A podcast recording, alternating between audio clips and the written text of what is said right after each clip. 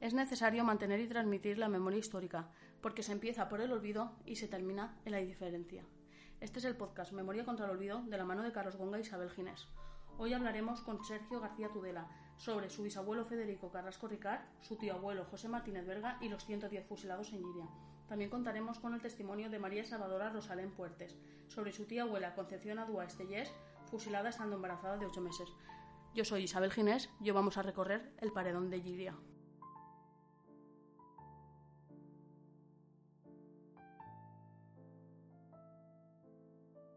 Da comienzo la inauguración del curso 1936-1937, Día de la Exaltación de la Raza. Tiene la palabra el señor don José María Pemán.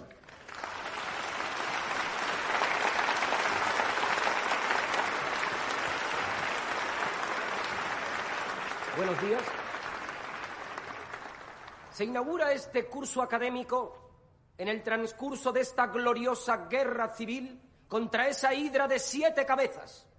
Esos pensamientos subversivos que vienen del extranjero y que pretenden borrar nuestro ancestral modo de vida, matar nuestras creencias. Cataluña y el País Vasco, los mayores en riqueza y en responsabilidad y explotadores del hombre y el nombre español, son cánceres que solamente el fascismo, que es el sanador de España, sabrá cómo exterminar, cortando en la carne viva como un decidido cirujano de hierro libre de falsos sentimentalismos. ¡España una! ¡España una! ¡Una!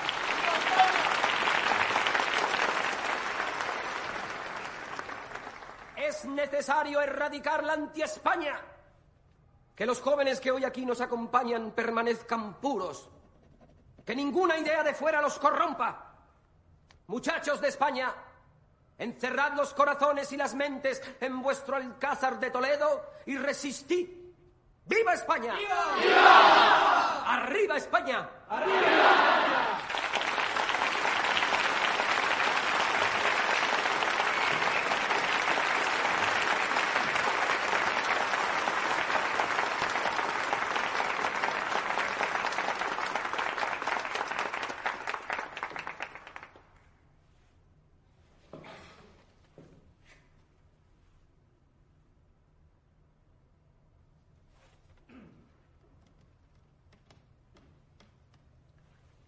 Estáis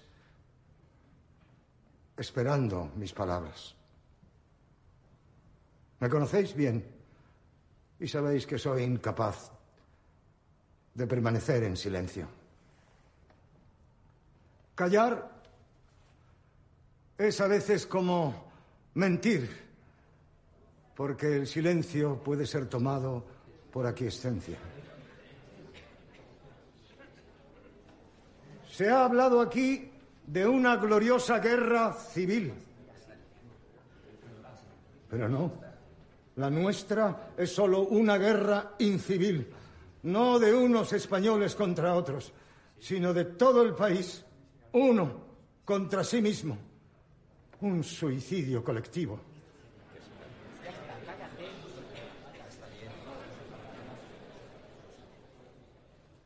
Nuestros jóvenes no deben permanecer encerrados. Ni ellos, ni ningún nacido. No debemos ser como rocas inmutables y muertas. Debemos ser como molinos. Permanecer en pie frente al viento cuando éste más arrecie y que esa fuerza sea la que nos mueva.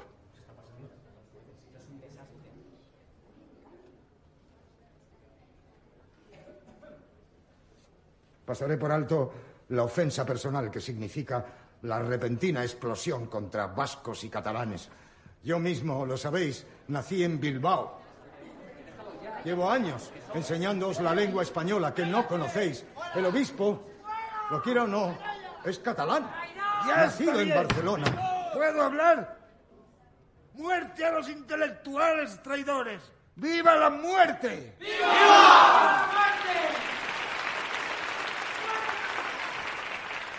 Acabo de oír el grito insensato de viva la muerte. Eso me suena lo mismo que muera la vida. He de deciros que esa ridícula paradoja me parece repulsiva. El general Millán Astray es un inválido, un mutilado de guerra. En estos tiempos hay demasiados mutilados en España y si Dios no nos ayuda, pronto habrá muchísimos más. El general Millán Astray quiere crear una España nueva, pero según su propia imagen. Y por eso quisiera una España mutilada. ¡Muera la inteligencia!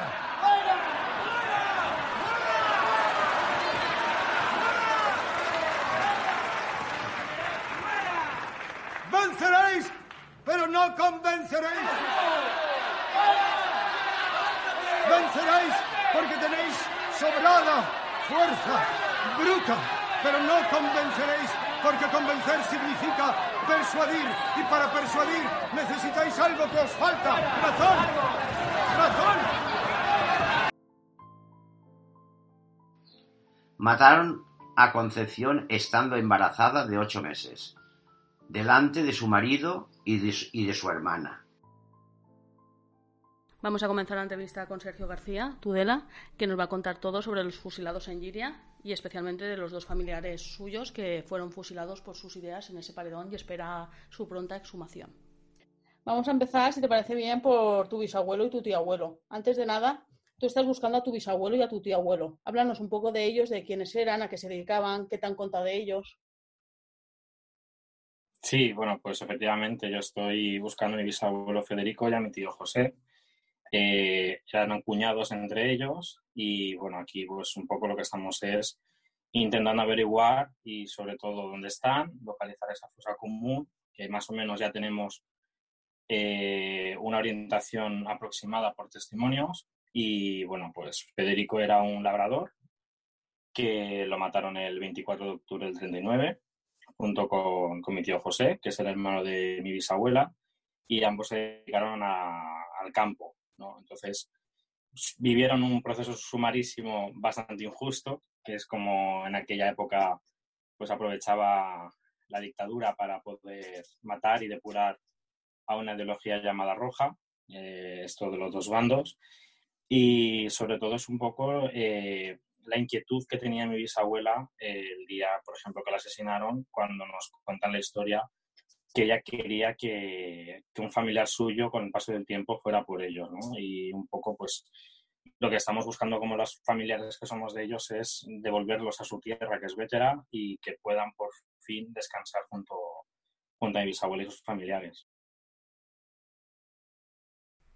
Muchos se enteraban que fueron fusilados semanas después, meses después, días después, y sabían un poco de su estado mental y físico por las cartas que le escribían. Me gustaría saber un poco cómo os enterasteis de que habían sido fusilados y a su vez si habíais recibido carta o cómo sabíais cómo estaban en la cárcel. Sí, eh, nosotros de cartas yo no tengo constancia. Yo lo que tengo es una transmisión oral, que es lo que antiguamente funcionaba y mi abuela me contaba muchas veces la historia, pues sobre todo de su infancia, ¿no? Ella tenía tres años cuando mataron a su padre y a su tío y cuando ellos los iban a matar, eh, yo sé que mi bisabuela iba con sus cuatro hijos en un, burro hasta de hasta Giria y recuerdo que me contaban que ella iba pidiendo comida para, los, para el marido y para el hermano. El día de la muerte, eh, lo que yo sé porque lo que, lo que me comentaba mi abuela era que fueron a Giria y se dieron cuenta de que ellos estaban en capilla. Eso significaba que pues, un cura, pues la expiación de los pecados que habían cometido, entre comillas, ¿no? Eh, y era un poco el paso previo antes del fusilamiento. Entonces se acercaban al cementerio y eh, lo que también tengo constancia a través de también más datos familiares es de que uno de mis tíos abuelos sí que pudo ver cómo mataban a su padre y después de, de cometerse ese asesinato, eh, mi tatarabuela y mi bisabuela entraron a limpiar los cadáveres. Fue cuando los pudieron identificar con una llave y una cruz para que más adelante eh, se, pudieran, se pudieran identificar si se exhumaba esa fosa. Lo que de cartas yo no tengo constancia, eh, sí que sé que casi todos los días iban desde Betel hasta Giria para poder verlos y que a ellos los encarcelaron en el mes de mayo.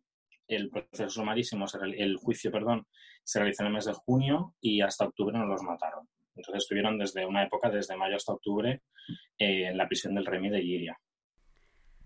Y ahora me gustaría que nos contaras, porque tú has investigado mucho el tema, un poco sobre la cárcel del Remey, el paredón de Giria, que es menos conocido que el de Paterna, pero también hubo una cantidad ingente de muertes.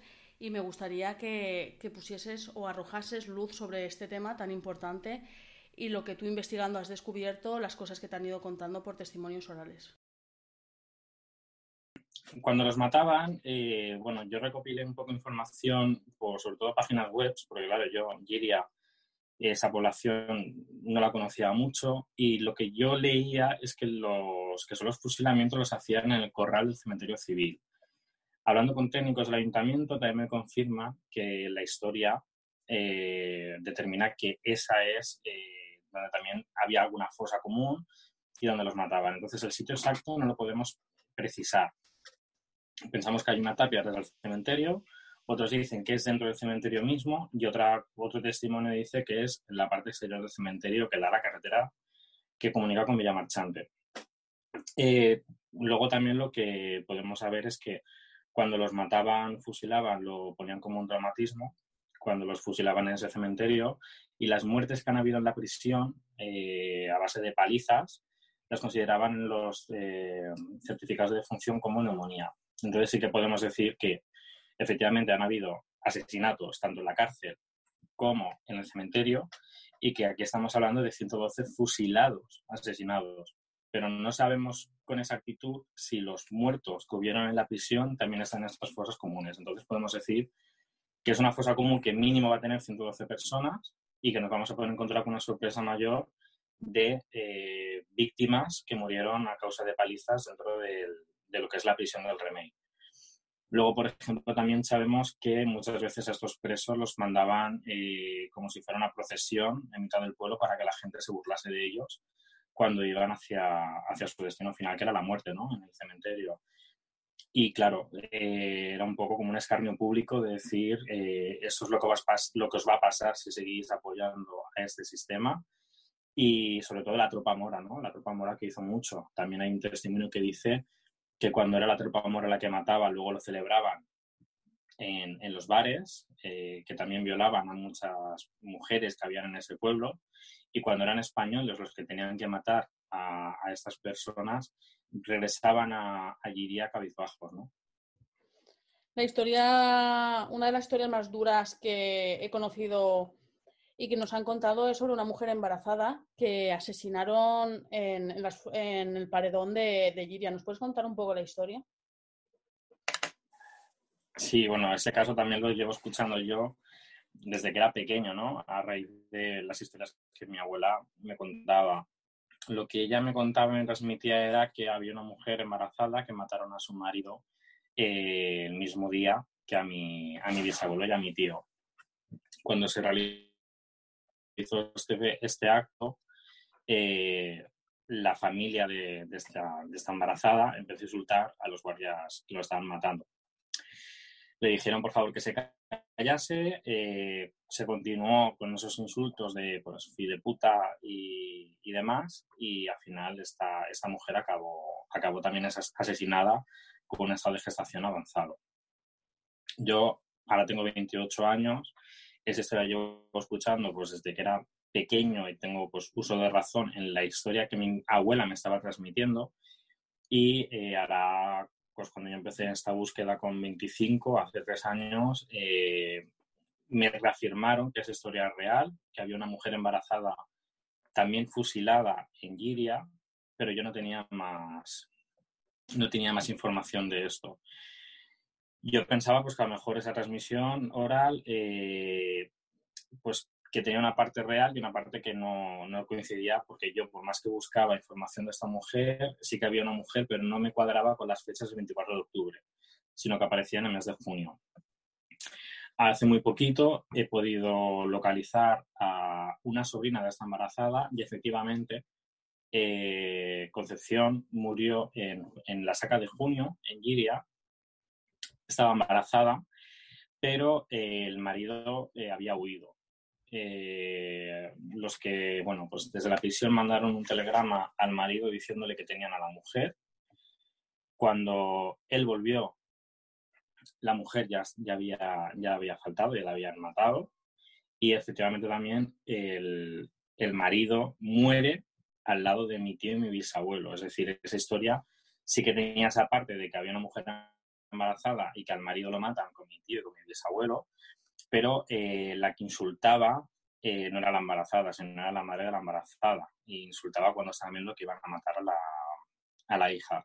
Y creo recordar además que, que, esta mujer, después de todo lo que estaba viviendo, de que están matando a su hija y a su próximo nieto o nieta, eh, pues bueno, también tuvo un, poco la represión franquista y, estuvo en la cárcel. Ahora vamos a contar con el testimonio de María Salvadora Rosalén, que nos va a contar la historia de su tía abuela Concepción Aduastellés, que es la mujer que fue fusilada estando embarazada de ocho meses. La mujer embarazada de la que habla Sergio es mi tía abuela Concepción. Yo soy María Salvadora Rosalén Puertes y mi tía abuela eh, Concepción Aduá bueno, era de la Puebla de Vallbona, un pueblo cercano de Valencia. Tenía 30 años cuando y, se, y se dedicaba a las labores de casa. Cuando acabó la guerra, la detuvieron los de la Guardia Civil, hicieron un informe y se lo dieron al alcalde de la Pobla y a los falangistas. La enviaron a Liria para que le hicieran un consejo de guerra con un tribunal militar. No estaba afiliada a ningún partido ni sindicato. Le acusaban de haber animado a su marido a cometer actos criminales. Esto es lo que pone en el, sumario, en el sumarísimo. Pero además la acusaban en el pueblo de haberle cortado las partes a un cura de aquí, que se llamaba don Francisco y de que se las había puesto en la boca. Pero eso era un bulo que se inventaron los fascistas del pueblo para justificar lo que habían hecho. Lo que habían hecho ellos, claro, porque como eran fascistas, pues querían... El marido de Concepción se llamaba José Serra Porta, tenía 36 años y era labrador, una promesa del ciclismo según un, un periódico nacional. Estaba afiliado a la CNT FAI, de la Pobla de Vallbona. Fue nombrado vocal del primer y segundo Comité de Defensa Antifascista y se marchó al frente para luchar a favor de la República. Cuando acabó la guerra, hubo gente del pueblo que se escondió por, por la zona y otros huyeron hacia el exilio, a Francia. El marido de Concepción fue uno de los de los que huyeron y pudo llegar a Francia. El problema es que cuando supieron que había huido, detuvieron a su mujer, a mi tía, y le dijeron, dinos dónde está tu marido o te matamos a ti y a toda tu familia. Ella no quiso decirlo, pero por presiones familiares o amigos, ya se sabe lo que pasaba, que tenías muchos enemigos también, además de amigos, pues alguien se chivó de que había huido a Francia. Lo localizaron y le mandaron una carta diciéndole que si no se presentaba fusilaban a su mujer Concha. Entonces él se vio en la tesitura de que por fin había conseguido ponerse a salvo. Pero si no, volvía, la matarían a ella.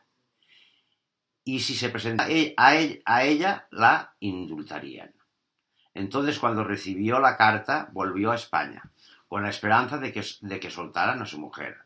Pero no hicieron, no lo hicieron, y lo detuvieron también a él.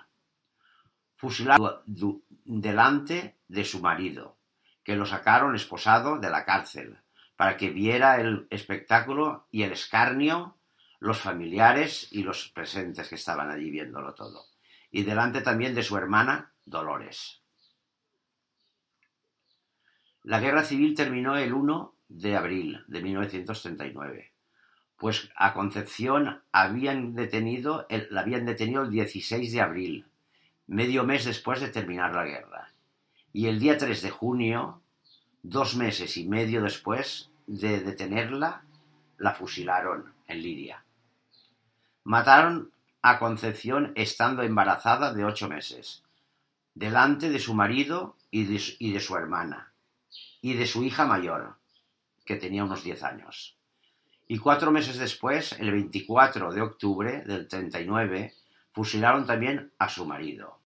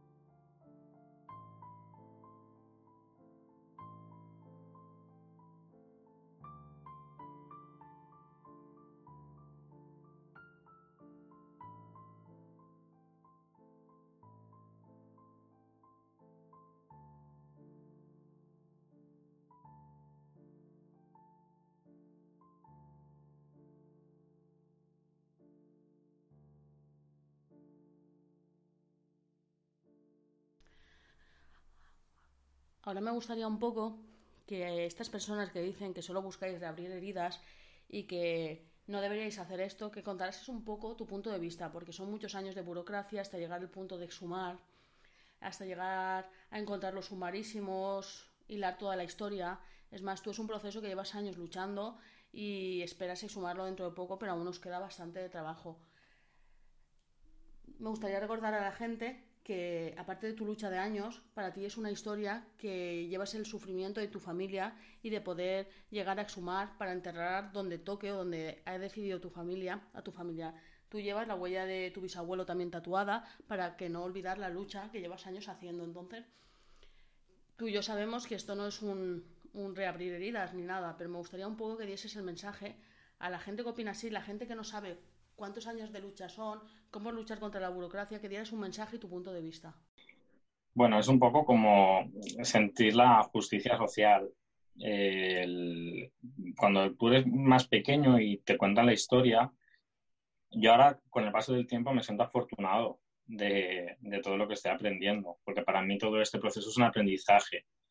Conoces más testimonios directos de, de más familiares, pero sobre todo va pasando el tiempo y sientes mm, sobre todo mucho orgullo de poder llevar a cabo esta, este proceso, ayudar a más familias, que es muy importante que entre todos nosotros nos, nos tengamos, eh, que tengamos esa ayuda, porque como bien has dicho, la burocracia es el peor enemigo que tenemos en, este, en estos casos. El tiempo va pasando, hay muchas, muchos hijos e hijas que, por desgracia, no van a poder vivir como sacan a sus padres de, esas cosas comunes.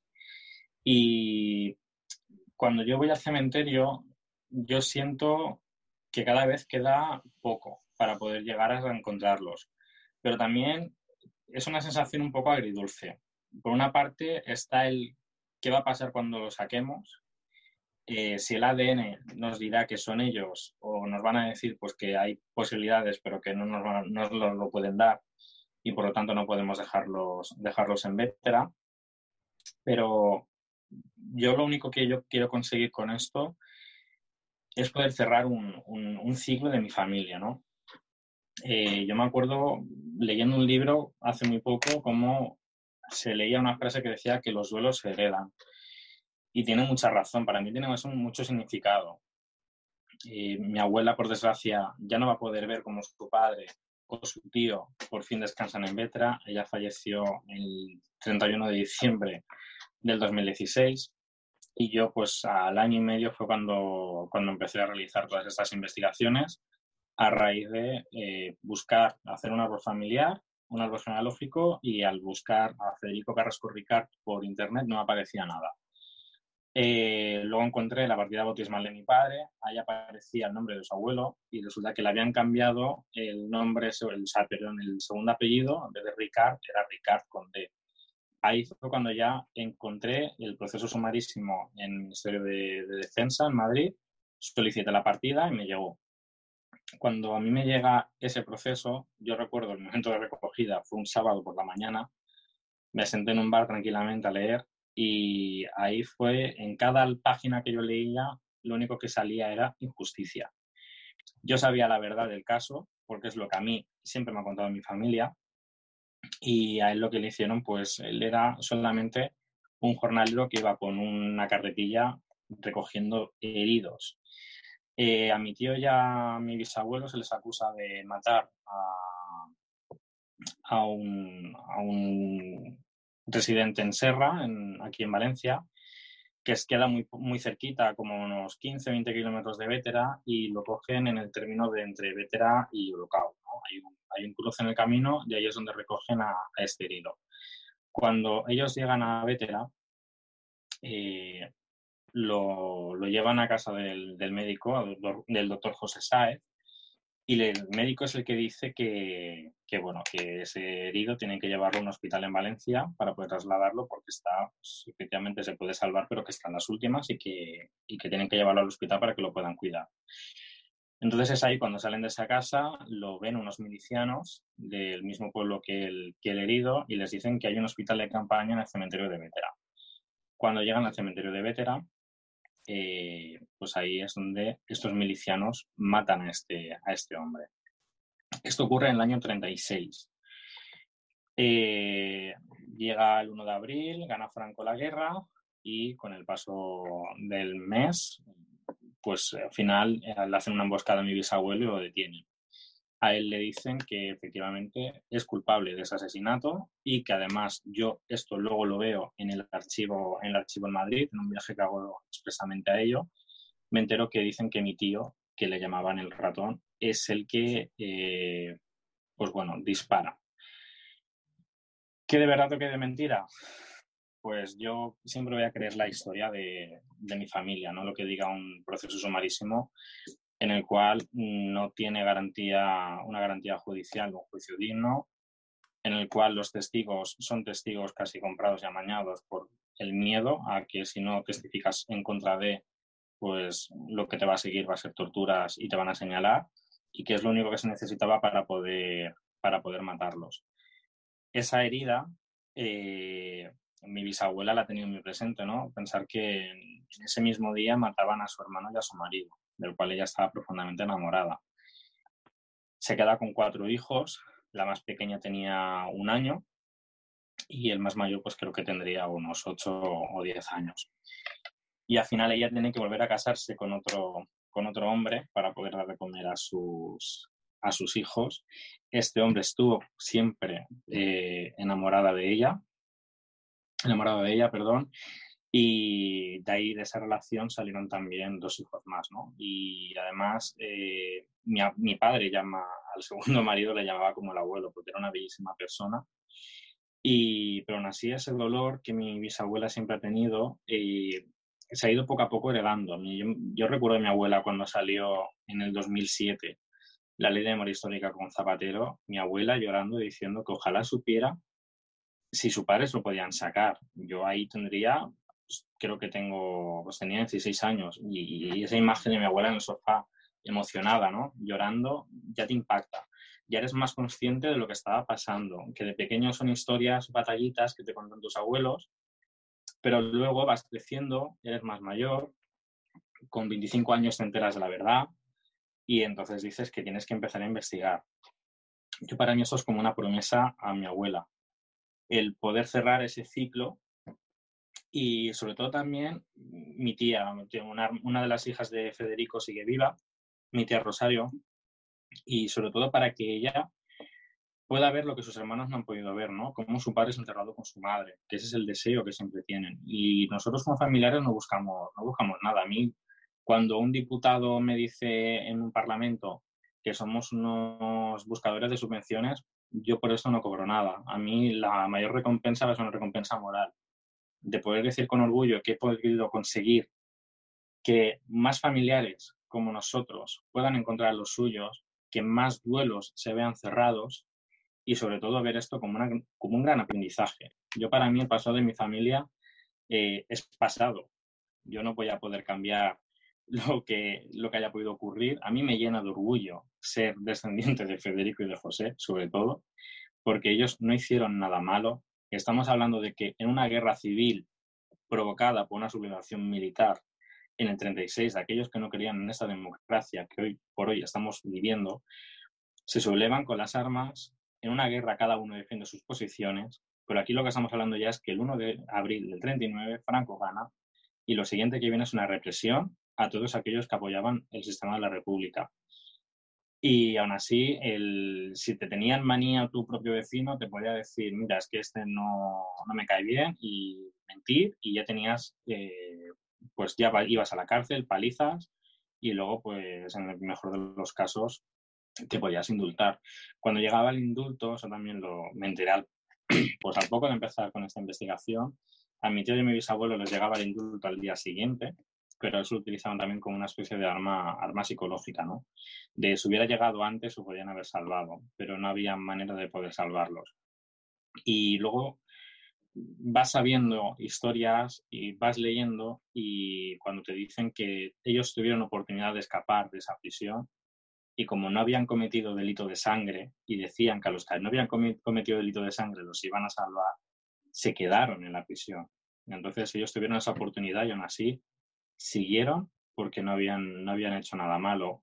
Cuidaron a un sacerdote que llevaron a Portaceli, que también está muy cerca de, de Vétera, a unos 10-15 kilómetros, y cuidaron a sacerdote dándole alimentos, dándole cobijo para que no le pasara nada. Entonces, eh, para mí estas personas, pues yo creo que nunca hicieron nada malo y en todo caso lo único que hicieron fue defender en aquello que, lo que creían, ¿no? Que en, un sistema republicano.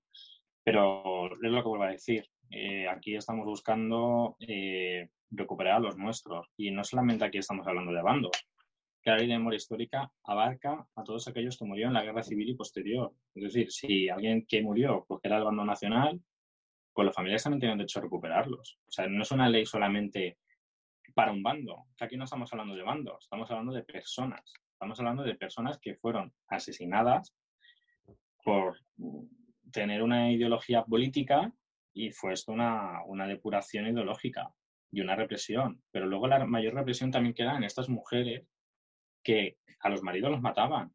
Pero luego la represión viene con señalar de que eres hijo de, señalar que eres mujer de, eh, robarte las posesiones, dejarte sin casas, dejarte sin métodos para poder trabajar, con las cartillas de racionamiento que me explicaba, por ejemplo, mi abuela, de cómo iba a pedir la comida. Entonces, eh, aquí nosotros lo que estamos buscando, yo no busco una subvención para poder quedármela yo. No, yo busco que el Estado, con ese dinero público, me devuelva a mis seres queridos. Me los devuelva. Poder enterrarlos y decir, ya lo he conseguido, ya están donde tenían que estar, porque ese es el deseo que tenía mi bisabuela. Identificarlos con una llave, con una cruz, para que más adelante alguien venga por ellos. Y ese alguien, pues he tenido que ser yo por una implicación, pues por lo que yo seguía viviendo, ¿no? Por, por esa injusticia, por ver el dolor en primera mano. Y cuando ya eres más mayor, te das consciente de que ese dolor seguía vigente y que, por ejemplo, mi abuela se fue sin saber dónde estaba su padre. Su hermana se fue sin saber dónde estaba su padre.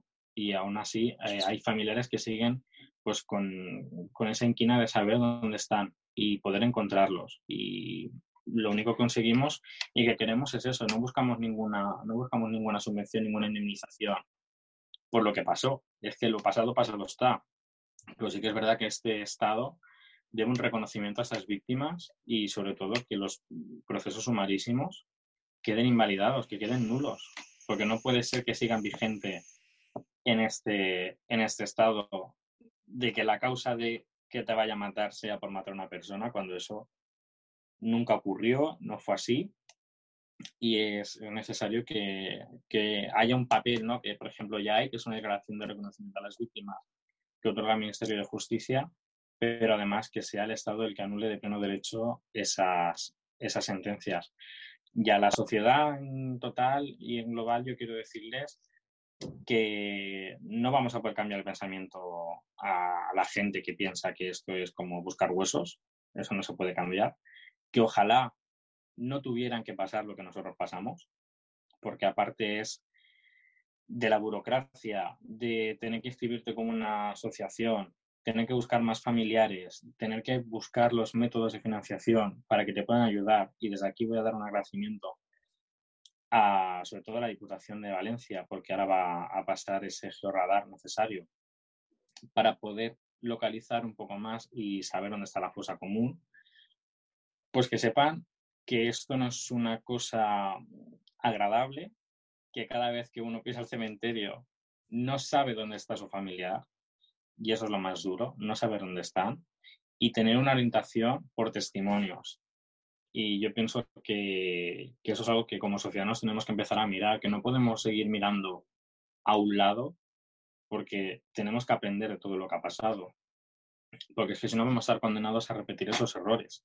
Y a fin de cuentas, nosotros como familiares, sí que es verdad que hay familiares que se quedan implicar más y, solicitar pues, subvenciones o querer eh, saber pues, hacer un memorial y todo lo demás, que es algo que nosotros también consideramos que es necesario para que la gente cuando vaya a un cementerio sepa lo que ha ocurrido en ese cementerio, pero nosotros, o al menos mi opinión personal como familiar, es poder desenterrarlos, poder exhumarlos y poder enterrarlos donde corresponde. Entonces, eh, yo lo que quiero es que la sociedad por fin no nos vea como unos buscahuesos ni como unos busca subvenciones. No. Lo único que quiero es que nos vea de que esto es un dolor que sigue vigente para los familiares y que necesitamos cerrarlos y la única manera de cerrarlos es por lo menos saber dónde están. Si no nos lo pueden dar, pues saber que han estado ahí, que los hemos recogido, que lo hemos intentado y tener un reconocimiento público por parte de todas las administraciones que se puedan implicar. En resumen, para poner un poco en contexto, os han llamado buscahuesos, que desenterráis huesos, que os van a dar 0%, eh, cero en subvenciones, como dijo Rajoy en su día, y lo único que buscáis los familiares, en tu caso de Federico y José, es sacaros de la fosa común y darle un entierro digno para poder ir a llorar a vuestros muertos como cualquier persona hace. Es decir, en el momento que paséis el georradar, se empiece ya las exhumaciones y todo, que, va, que lleva mucho tiempo, sobre todo el ADN, son procesos muy costosos y muy caros que sé que tú vas a trabajar con la Diputación y te van a ayudar en todo.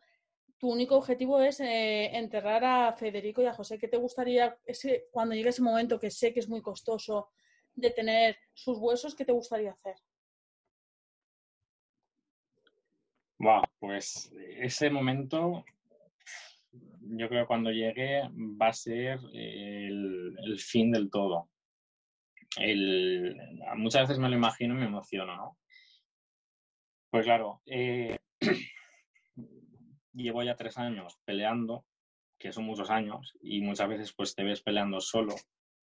Luego vas encontrándote esos familiares que entre nosotros nos damos ese apoyo moral y pues yo lo que pienso es que cuando, cuando los pueda tener, me vendrá a la mente muchas, muchas cosas. Eh, pero sobre todo es poder decir con orgullo que lo he conseguido. Que aunque me han puesto muchas piedras en el camino, se ha podido conseguir. Es un error que, que no se dé dinero.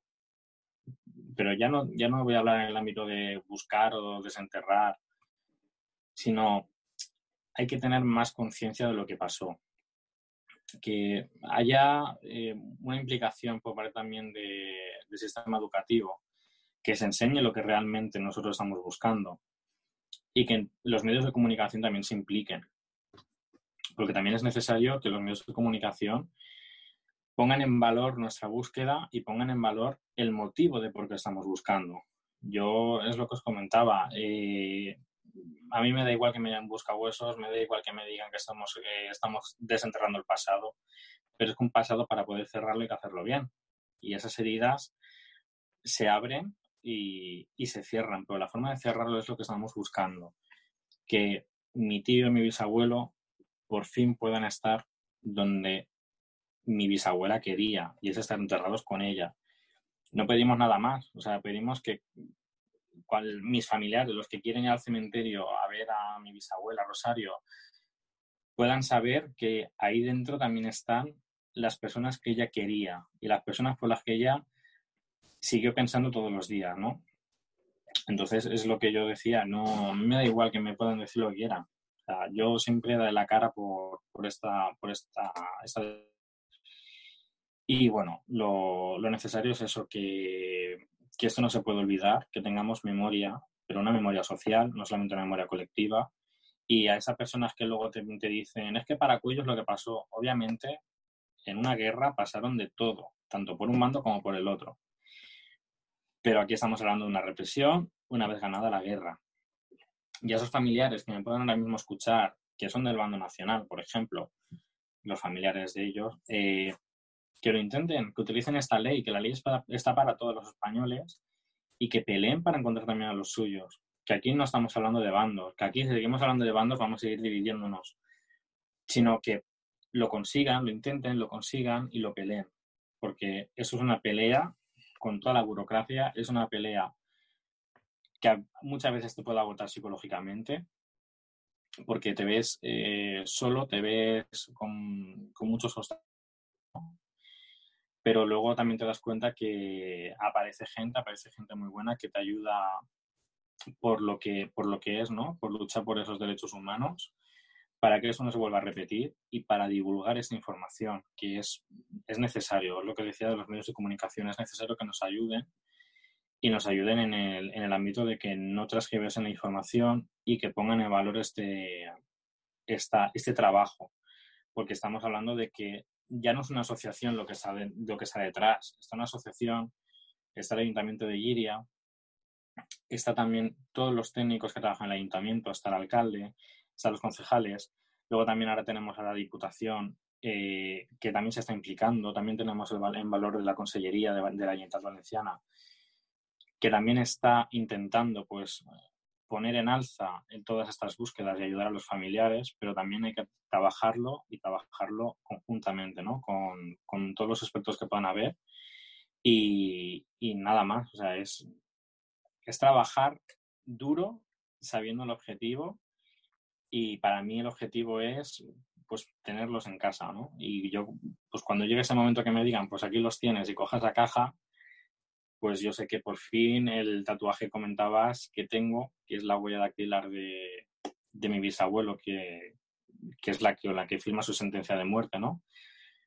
Por fin vea que yo lo que me tatué tenía el significado y era pues por fin enterrarlos donde tenían que estar, ¿no? Que es en casa con su mujer y, y que puedan llorarle a aquellas personas que, que quieran. Y también ver cumplido ese deseo de mi abuela, y todas esas lágrimas que yo he visto de pequeño, que no entendía el por qué lloraba y no entendía nada, cada día que voy pasando con este proceso lo voy entendiendo y lo voy comprendiendo. Y me siento orgulloso, o sea, me siento muy orgulloso de, de poder llevar a cabo esta labor, pero también muy orgulloso de ellos, ¿no?